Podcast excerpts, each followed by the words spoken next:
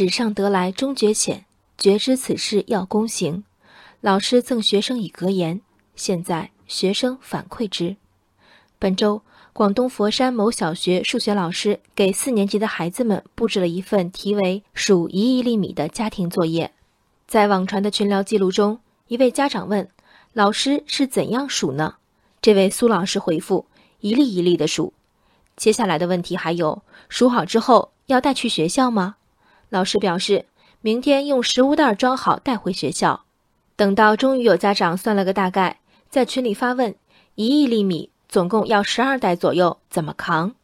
老师最终回答：可能我估计错了米的重量了，明天不用带回学校了，家长让孩子们数就可以了，并补充：如果今天晚上没有时间完成不了，就放到周六日的时候再完成吧。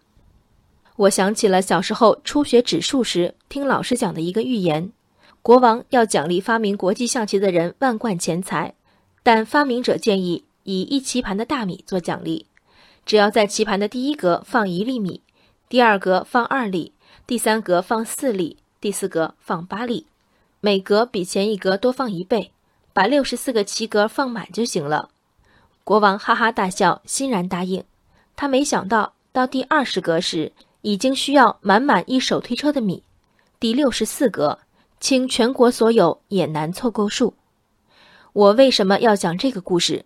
因为苏老师布置的作业题里包含的大米、大小数字的反差、意料之外的天文数字等元素，让我直觉，布置作业时他想模拟的正是这个著名的数学故事的效果。恕我进一步揣测，方寸棋盘能容数亿粒米的故事梗概，让老师错误想象了这数亿颗大米的体积。后面才有了让学生将这些米带回学校的指令。事后接受媒体采访时，苏老师说，他的初衷是让孩子先数出一百粒米，如此类推，估算和想象出一亿粒米，感受一亿是多大的数字，而不是真的去数一亿米粒儿。而在刘正的截图里，明确表示要孩子和家长一粒一粒数，用食物袋带至学校的，正是他本人。热情的网友们算了两笔账，按每秒钟数三个数计算，一个人不吃不喝不睡，从一快速数到一亿，理论上需要一年时间。按每六百粒米重五十克计算，一亿粒米重约八千三百三十三点三千克，容量二十斤的大麻袋能装八百三十三袋，一年和一晚上，八百三十三个麻袋和一个食物袋，这个差距。老师有概念吗？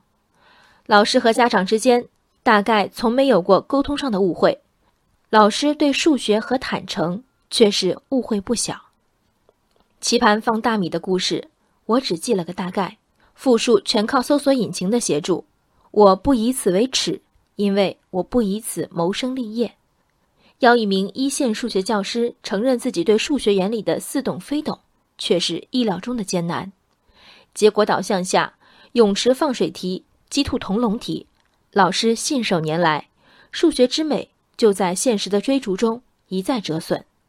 一路或领跑或落后的我们，如果曾遇到真以数学为一生所爱的引路人，我们和数学又会是另一种故事。这一把苏老师玩脱了，以为抖了极致和见识，却无意暴露了软肋。不说一亿粒。若真有孩子老实听话，一粒一粒数，数出一千粒，老师有对等的赤子之心，一一点算验证吗？人非圣贤，犯错算什么？孩子的向学之心，对规则的尊崇，对权威的信任，才容不得一拍脑袋的轻率和糊涂。人生海海，见微知著。我是静文，往期静观音频，请下载中国广播 APP 或搜索微信公众号为我含情。